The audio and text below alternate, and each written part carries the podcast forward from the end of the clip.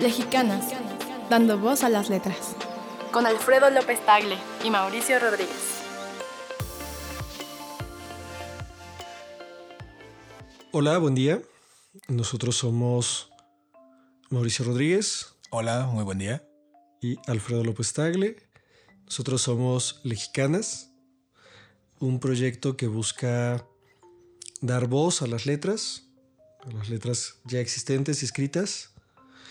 Y bueno, pues iniciamos, este es nuestro primer podcast, emprendemos así este proyecto. Y creo que lo ideal sería, Mao, ¿por qué nos explicas qué es Lexicanas? Eh, bueno, eh, empezaría por decir que eh, tanto tú como yo somos personas a las que nos ha interesado tanto la literatura como un poco el audio a través de nuestras carreras. Y justamente lo que hemos intentado con este proyecto es como basarnos un poco en las habilidades que ya tenemos para desarrollar un poco la literatura mexicana que está un poco perdida, ¿no? o igual que es un poco a veces difícil de encontrar en, en estos nuevos medios digitales que se están volviendo tan comunes hoy en día, ¿no? Como el audiolibro y que pueden ser en cierta medida muchísimo más accesibles, ¿no? Para, para nuevas generaciones y también, digo, en el sentido de, de la facilidad económica también que puede esto significar. Justo. Eh, bueno, es que los dos somos comunicólogos. Mau ya es egresado, yo estoy en ese proceso. Pero justo lo que hemos observado son el tema de las narrativas transmedia, ¿no? Eh, también lo que está pasando es que los contenidos necesitan múltiples salidas, eh, porque le está pasando mucho que los nuevos libros que se publican ya, ya tienen una salida en audiolibro, eh, algunas veces logra escalar a películas y de esta forma se logran difundir más. Sin embargo, una de las inquietudes que tenía es qué ocurre con las letras que ya se escribieron, ¿no? con las que se escribieron en el siglo XIX, que por un lado no se están reeditando, no se están volviendo a imprimir, no se están produciendo otro tipo de contenidos y que están predestinadas casi casi que al olvido, ¿no? Sí, claro, y digo, eh, aquí valdría la pena mencionar un poco la historia de, pues justamente de cómo nos encontramos con esta cuestión, ¿no? O sea, un buen día, digo, tú ahora que todavía te encuentras estudiando, me contabas, ¿no? De que había un libro que literalmente tenía, no sé, lista de espera de seis meses o no recuerdo exactamente cuánto en la biblioteca, ¿no? O una cosa así, y que solo había un tomo y entonces también lo intentabas buscar por otros lugares, pero no se ha editado, no sé, en muchísimos años, quizá la editorial ya ni siquiera existe, eh, igual también, eh, como que ya no hay de nuevo esta reproducción de, de, textos que a veces son necesarios, pues digo, no solo en el sentido de la literatura, sino también de los estudios, ¿no? De, de las carreras o de algunas licenciaturas, maestrías, lo que sea, ¿no? Y justamente ya no existe esa accesibilidad ni esta facilidad de reproducción que tal vez en otro momento sí tuvieron estos materiales, ¿no? Sí, o sea, es, es impresionante como estando en la Ciudad de México, uno puede buscar un texto mexicano del siglo XIX y va a cualquier librería y no lo encuentra, busca en internet y no sé, a veces sí se encuentran, pero son traídos de otros países, son más caros, eh, a veces en las bibliotecas no están, a veces sí, no te los puedes llevar. Entonces, eh, pensando un poquito en estas complicaciones estando en la Ciudad de México, Imagínate en otro estado, ¿no? En otra localidad, en alguna comunidad, en donde incluso los accesos a las librerías se vuelven más complejos, ¿no? o a tener. Sí, claro, totalmente. A tener este tipo de cosas. Y pues justo creo que ese es un poquito de los motivos de Lexicanas, ¿no? Eh, rescatar o, bueno, no sé si rescatarse la palabra, pero al menos desde. Facilitar, ¿no? Sí, justo, justo desde nuestra trinchera este tipo de contenidos a, más personas, ¿no? A más oídos y, pues nos encantaría que pudiera llegar a muchos lugares, ¿no?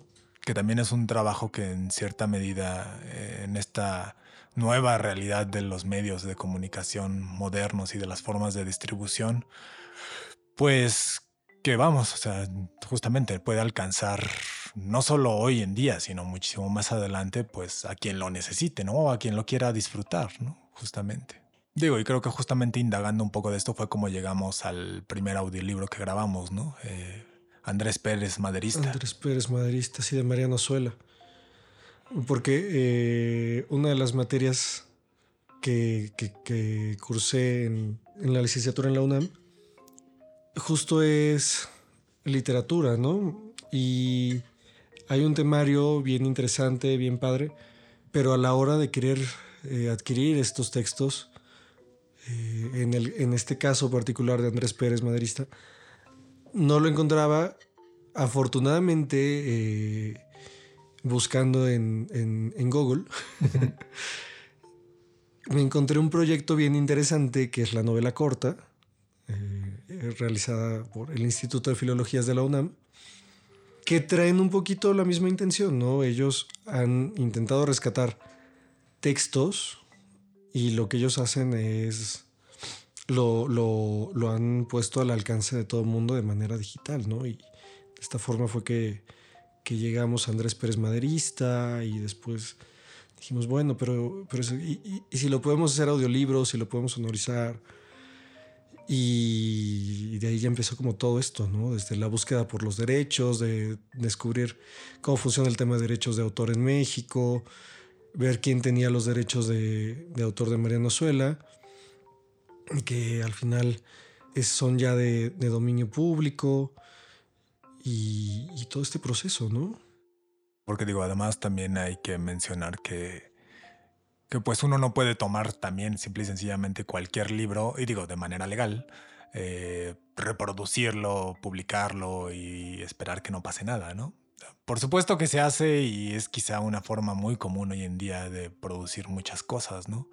Pero pues digo, nosotros queríamos hacerlo un poco más de manera adecuada y justamente no fue parte del proceso el también ver qué posibilidad existía en ese sentido eh, de lo legal, o sea, de qué libros sí podemos reproducir, qué materiales ya se encuentran en el dominio público y que por consecuencia podemos eh, grabar, distribuir sin tener problemas con los autores específicamente. Eh, pero justo, ¿no? También nos fue llevando de la mano eso a entender como otras áreas en las que pues hemos tenido que ir investigando porque pues nosotros no nos dedicamos exactamente a eso, ¿no? Sí, sí, no, justo. Y en este sentido fue que tocando puerta del Instituto de Filologías, que después nos eh, brindaron el apoyo para, para poder contactar al director de la novela corta, que es Gustavo Jiménez Aguirre, a quien contactamos, ¿no? Y, le, platicamos nuestra intención de publicar o reproducir este texto de manera sonora. Y, vaya, él nos ayudó en el sentido que nos indicó que, que ya el texto ya era de dominio público y que no había ningún problema en que lo reprodujéramos a partir del texto digital de la novela corta, ¿no? Sí, sí, justamente. Es un proceso interesante. Eh, oye, y dentro de todas las obras, eh, bueno, que tenemos obviamente del siglo XIX en México, eh, ¿por qué decidiste, o digo, por qué decidimos a final de cuentas empezar por Mariano Azuela y específicamente por esta novela, Andrés Pérez, maderista?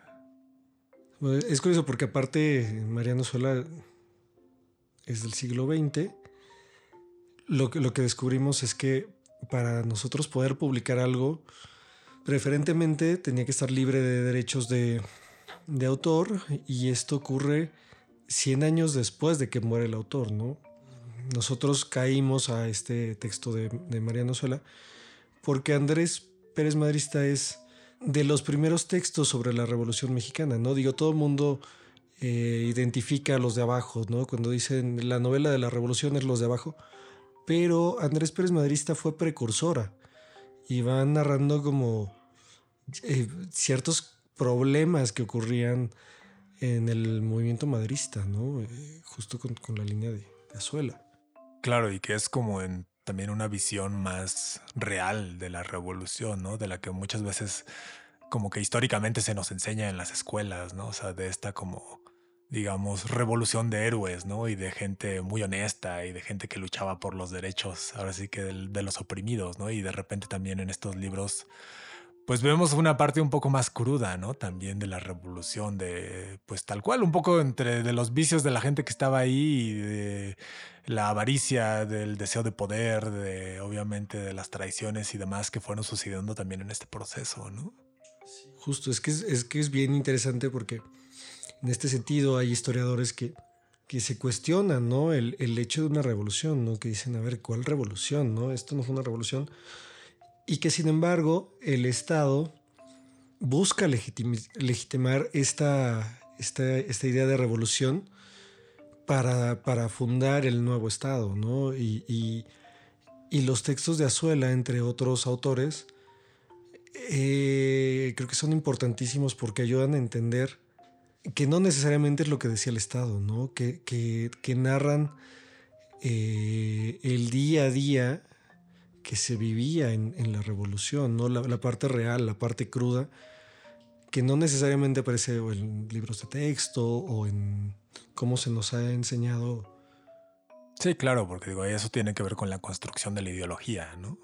O sea, la forma en la que, entre comillas, nos han vendido la revolución, pues no necesariamente es cómo en realidad se fue desarrollando. Y como dices tú, que quizás los objetivos que uno se aprende de, nuevo en la primaria, en la secundaria, poco tenían que ver con la realidad de lo que estaban buscando los que estaban detrás de todo eso, ¿no?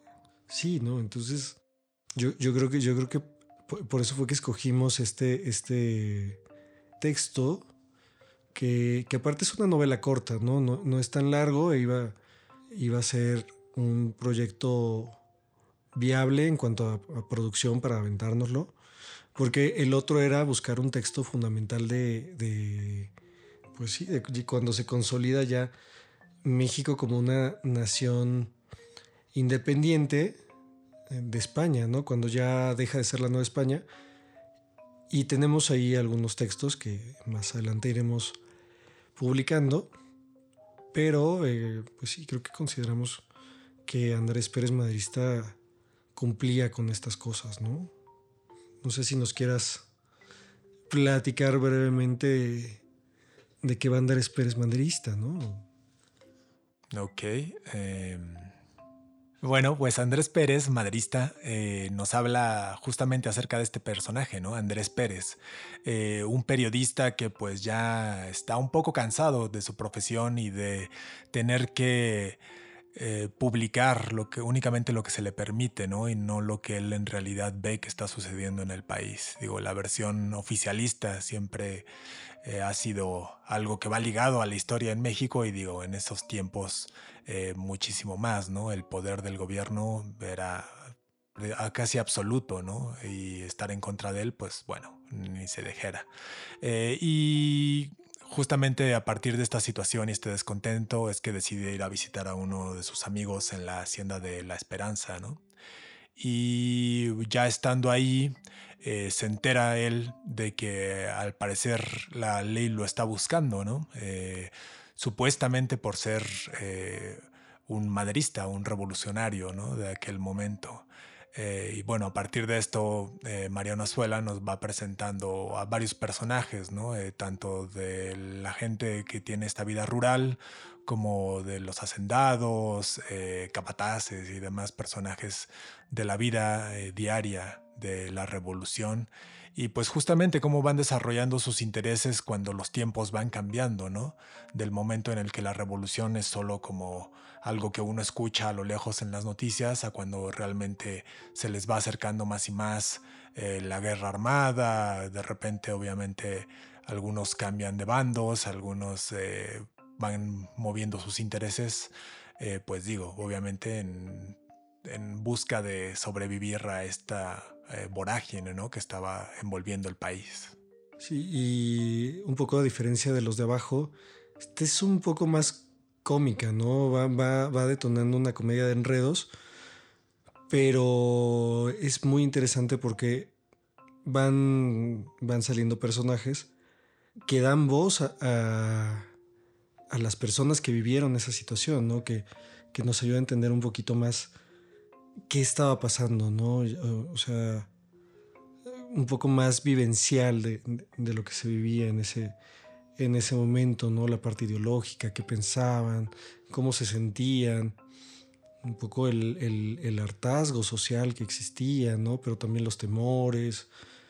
Entonces, sí, creo que, creo que, creo que es una, novela bastante interesante. Eh, creo que es amena, porque sí, no es, no es tan cruda como otras. Pero bueno, pues básicamente de eso va, ¿no? Sí, justo, y que es algo que es interesante en Mariano Azuela, ¿no? O sea, el, personaje, digamos que común, ¿no? O sea, el, eh, ¿cómo decirlo? El ciudadano de a pie, ¿no? O sea, no necesariamente solamente las figuras eh, súper importantes de la revolución, los héroes, tal cual, ¿no? Que se volvieron eh, personajes históricos, sino aquí el campesino, el capataz, eh, ahora sí que la gente que se dedica al campo, ¿no? Y, también dentro de ese mismo lugar los personajes que tienen más poder en estas rancherías, en estas poblaciones, ¿no? Y también como a veces son un poco un reflejo de lo que sucede también más arriba, ¿no? Sí, justo, justo. Y los trabajadores, eh, pues sí, la gente del campo. Sí, mm, un texto que empatiza mucho con con estos personajes, ¿no? Con estos actores. Creo que ese, de eso va el texto y pues esperemos que les guste, ¿no? Esperemos que lo puedan escuchar. Actualmente tenemos dos plataformas, una en YouTube, otra en SoundCloud. En SoundCloud.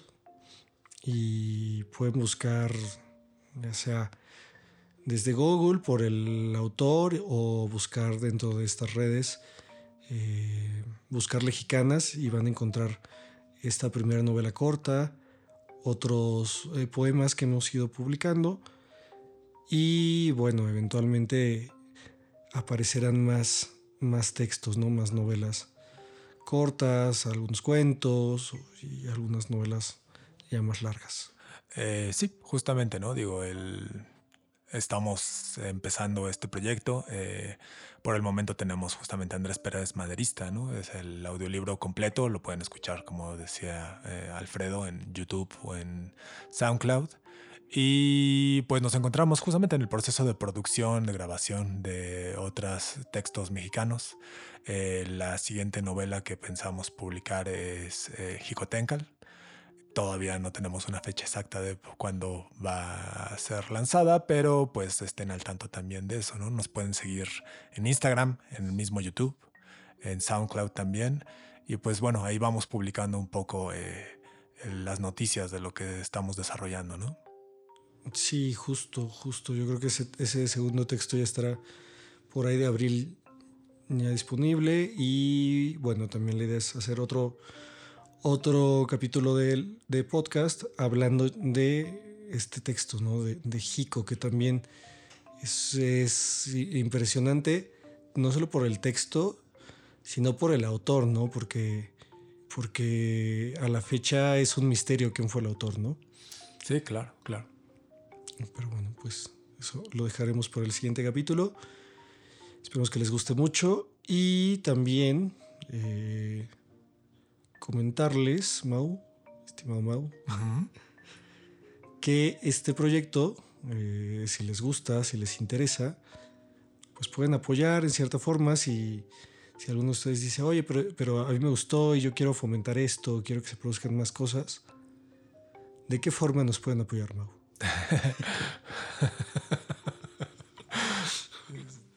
Eh, bueno, pues también contamos eh, con suscripciones en la plataforma de Patreon. Si a ustedes les gusta nuestro proyecto, si disfrutaron el audiolibro y quieren justamente eh, poder ayudarnos ¿no? a mantener este proyecto funcionando y a desarrollar eh, poco a poco más textos, eh, ahí pueden encontrar distintos niveles de suscripciones mensuales con las cuales estarían aportando justamente una pequeña cantidad de dinero para que podamos seguir creando estos contenidos. Eh, también contamos con Buy Me a Coffee, eh, que igualmente eh, ahí no es una suscripción mensual, es simplemente una donación de una pequeña cantidad, que es una única ocasión, si ustedes también gustan apoyarnos. los links para estas dos los pueden encontrar en nuestra Instagram, nos encuentran como Lejicanas. Pues yo creo que nos despedimos, muchas gracias y bueno, también si les gustó todo esto, o si consideran que es un contenido que le puede interesar a alguien más, compártanlo, compártanlo. Nos encantaría que esto pudiera llegar a muchos lados, a comunidades, a personas que no, que no tienen el acceso tan fácil a este tipo de contenidos, ¿no? Y pues bueno, te agradezco mucho eh, que hayas estado aquí, que nos hayas ver si que también eh, ayudado a desarrollar este proyecto. al contrario, muchas gracias, Mau. E igualmente, que tengan un buen día y pues bueno, los esperamos en nuestras redes y ojalá disfruten nuestro contenido. Hasta luego.